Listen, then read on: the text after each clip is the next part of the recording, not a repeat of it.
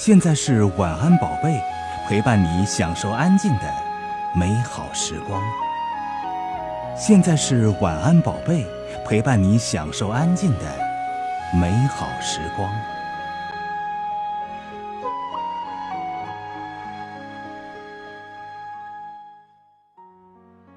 各位好，欢迎来到晚安宝贝，我们读书吧。今天来读的是重庆出版社的《大国兴亡录》，这是由美国的埃米蔡所著，从大历史的角度透析罗马、唐朝、蒙古、美国等超级大国的兴衰历程。埃米蔡作者，他是美国的耶鲁法学院华裔教授，国际贸易、种族斗争和全球化领域的研究专家。著有《火焰上的世界》和《虎妈战歌》等作品。好，现在呢，我们就一起来看一看关于这本书的评论。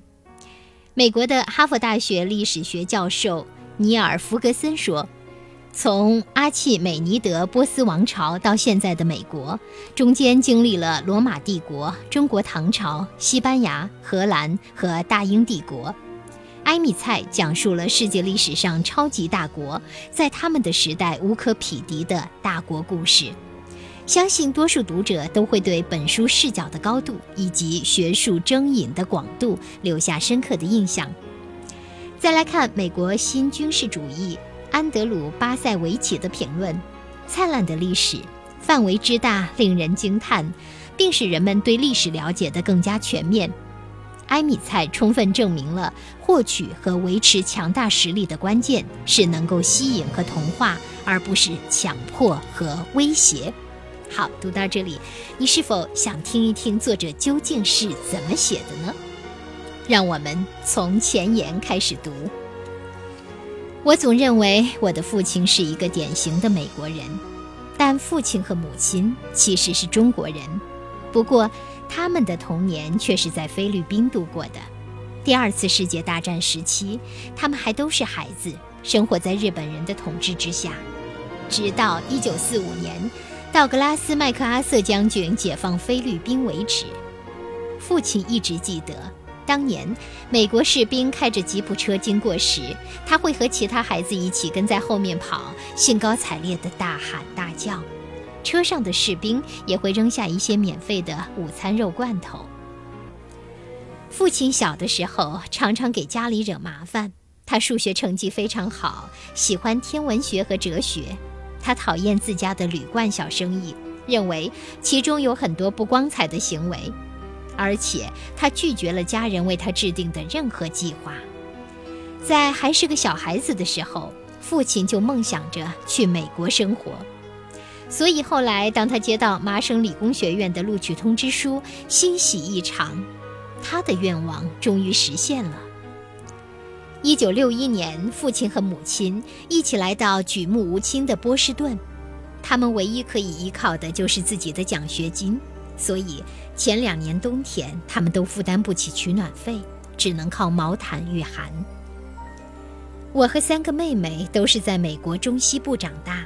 我们一直都明白自己和其他人的不同。令我们感到羞愧的是，那时我们必须用保温瓶盛着中式饭菜去上学。我是多么希望能和其他孩子一样吃上大红肠三明治。父母要求我们在家里讲中文，如果我们不小心说了一个英文单词，他们就会重重地敲一下我们的筷子。每天下午，我们都要学习数学和钢琴。父母从来不允许我们在朋友家过夜。每天下午，父亲下班回家，我都会给他拿拖鞋，然后把他脱下的鞋子拿走。我们的学习成绩必须非常优异。我们的朋友要是得个 B，会得到父母的奖赏；但我们得个 A 减，就会受到斥责。八年级时，我在历史比赛中得了第二名。然后请家人一起去参加颁奖典礼，另外一个人以最优成绩获得了基瓦尼奖。后来父亲对我说：“以后再也不要用这样的事情让我难堪了。”当朋友们听我说起这些事情时，他们常常认为我的童年一定非常痛苦，但实际上不是那么回事儿。在这种特殊的家庭氛围中。我拥有了更多的力量和信心。开始时，我们都是外人，一起了解美国，并逐渐成为美国人。我记得父亲常常工作到凌晨三点，而且那样专心，甚至我们进门他都不会注意。不过，我也记得，当他向我们介绍墨西哥玉米煎饼、炒牛肉酱、乳品皇后和所有都能吃的自助餐时，兴奋的样子。当然，更不用说坐雪橇、滑雪、捉螃蟹、宿营等好玩的游戏。记得有一次，一个小学男生斜着眼睛向我做鬼脸，嘲笑我的 restaurant 的发音。从那时起，我就发誓一定要改掉我的中式口音。我也记得参加女童子军和呼啦圈游戏、诗歌比赛和公共图书馆学习。在美国革命女儿会征文比赛中获奖，以及父母获得美国国籍当天表现出的巨大喜悦和骄傲。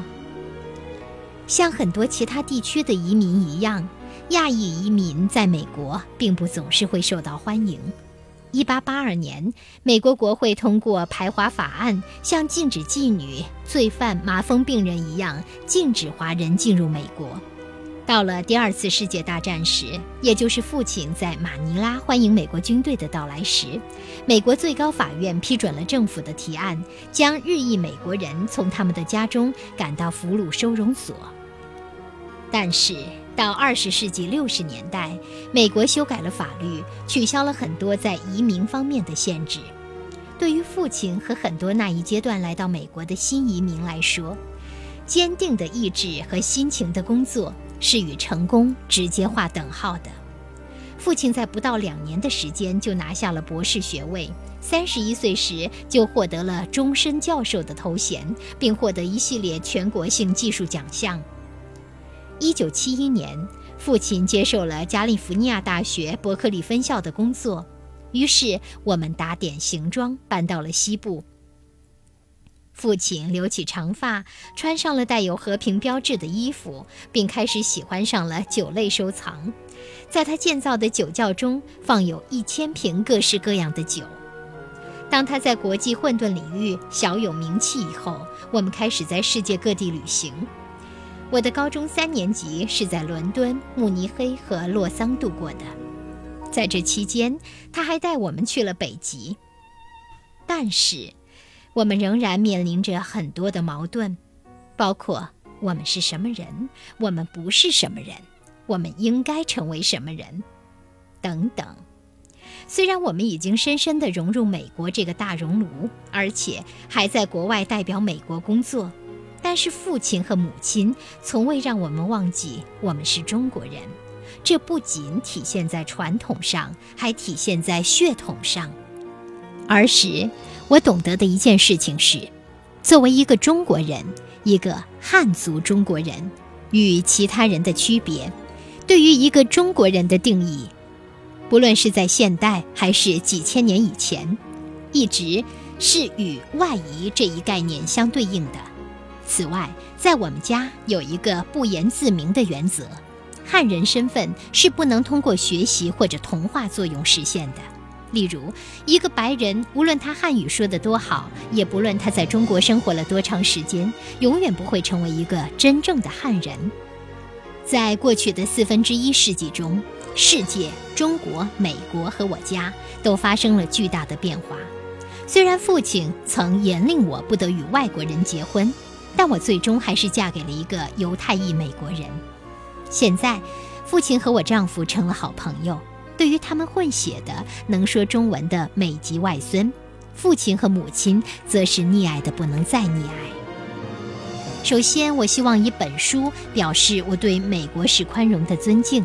虽然这种宽容还不完善，但是它毕竟吸引我父母来到这个国家，让我的家庭越来越富足，变我们的思想，使我们成为美国人。同时，本书也是对国家力量，尤其是超级国家力量，以及促使一些社会获得并保有这些力量为前提条件的一种研究。但是，本书同样分析了种族纯化和种族多元化之间的冲突，而每一种冲突都有自己的魅力和潜在的发展空间。最后，本书发出一种警告：我认为宽容一直以来都是美国成功的真正秘密。今天我们正在失去这种优秀素质，美国的优势正面临着前所未有的威胁。好。以上我和大家分享的是《大国兴亡录》这本书的前言的部分，对，没有完整的读完，你至少可以通过它了解作者的一些了。埃米蔡。他是一个和中国和美国都有着巨大关系的人。我不想说他是中国人或者是美国人，因为对于他来说这不重要了。但是呢，带着中国的血统在美国生活，对美国有所了解，在那里适应，在那里生下自己的下一代，对于他来说，这特殊的身份是一种标签，也是一种资源。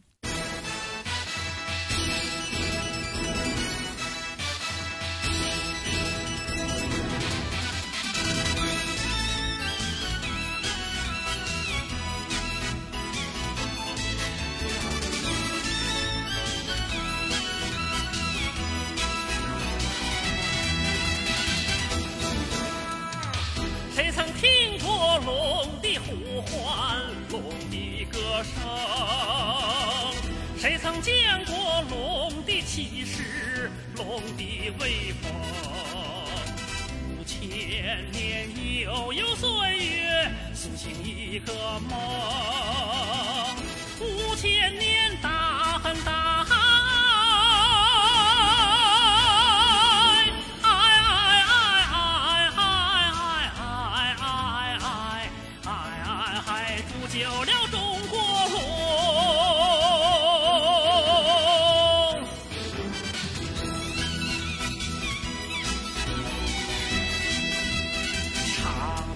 是条龙，黄河是条龙，青砖汉瓦塑造的筋骨，终究要强盛。长城是条龙，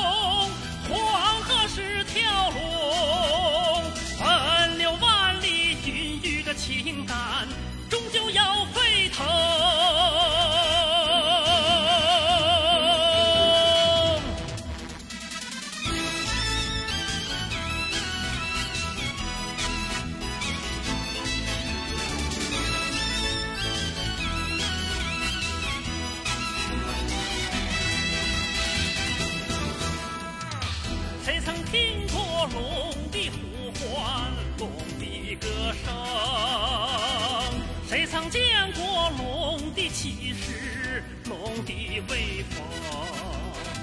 五千年悠悠岁月，苏醒一个梦。五千年大恨大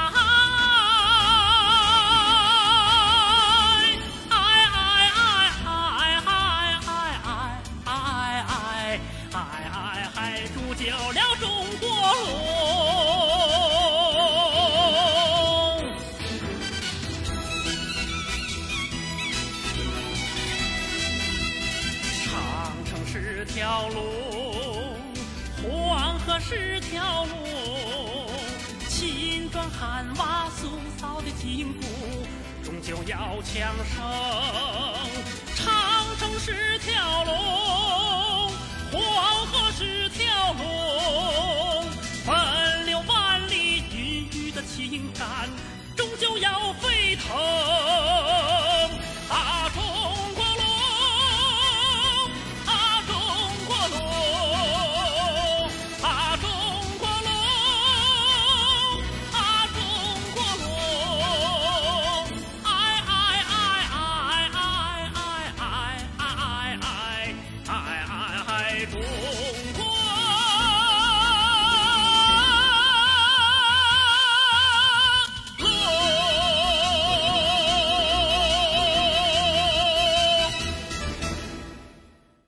以上我们共同分享到的歌曲是中国龙。接下来我要翻开《大国兴亡录》这本书，作者埃米蔡。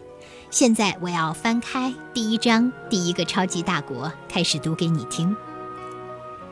天堂一词起源于波斯语，人们用这个词表示阿契美尼德美丽的皇家花园和休闲乐园。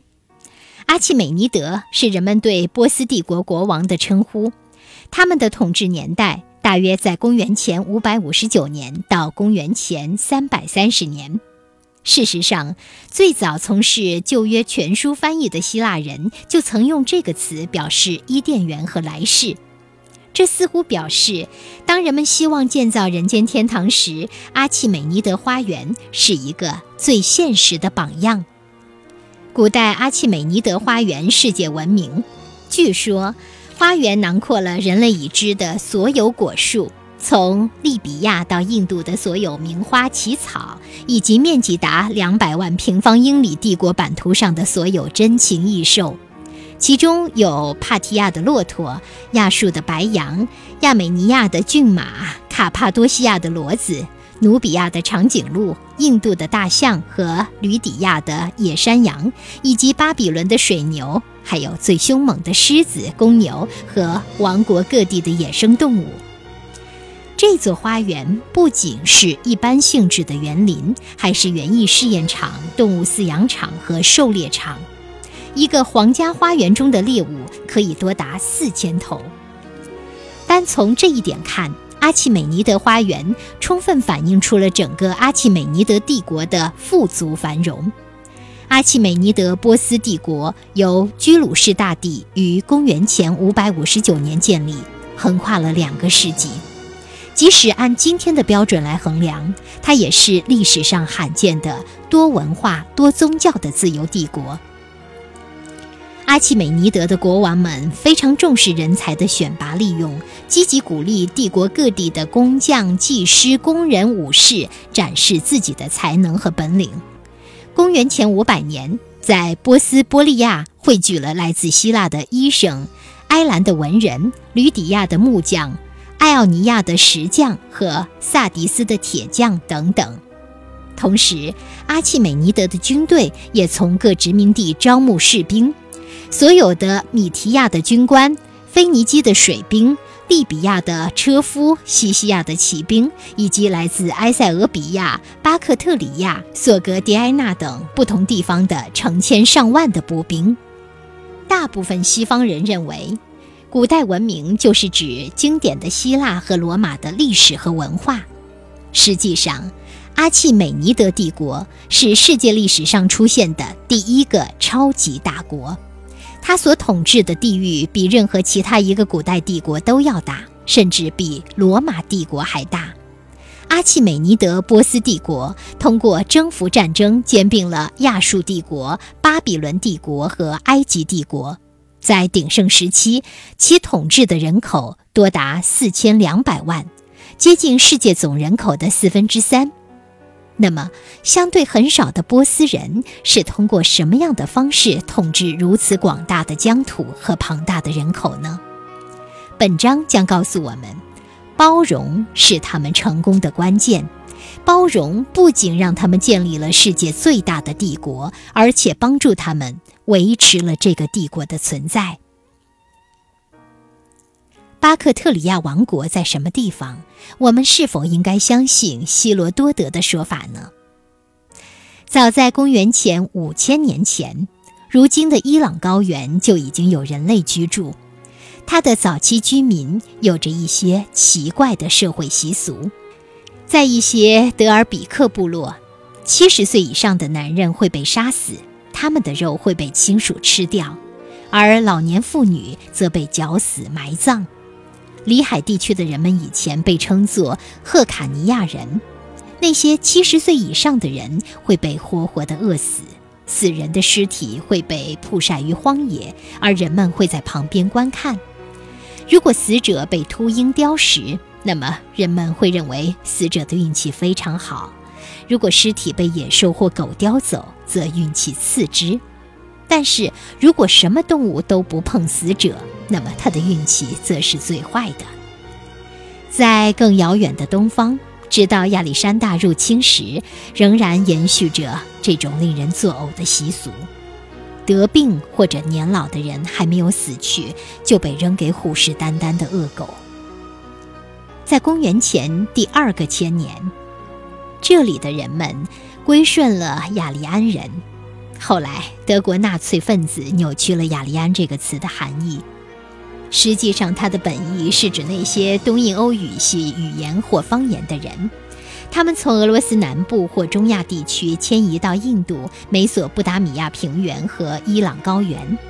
雅利安人是如何征服原住民的，我们不是很清楚。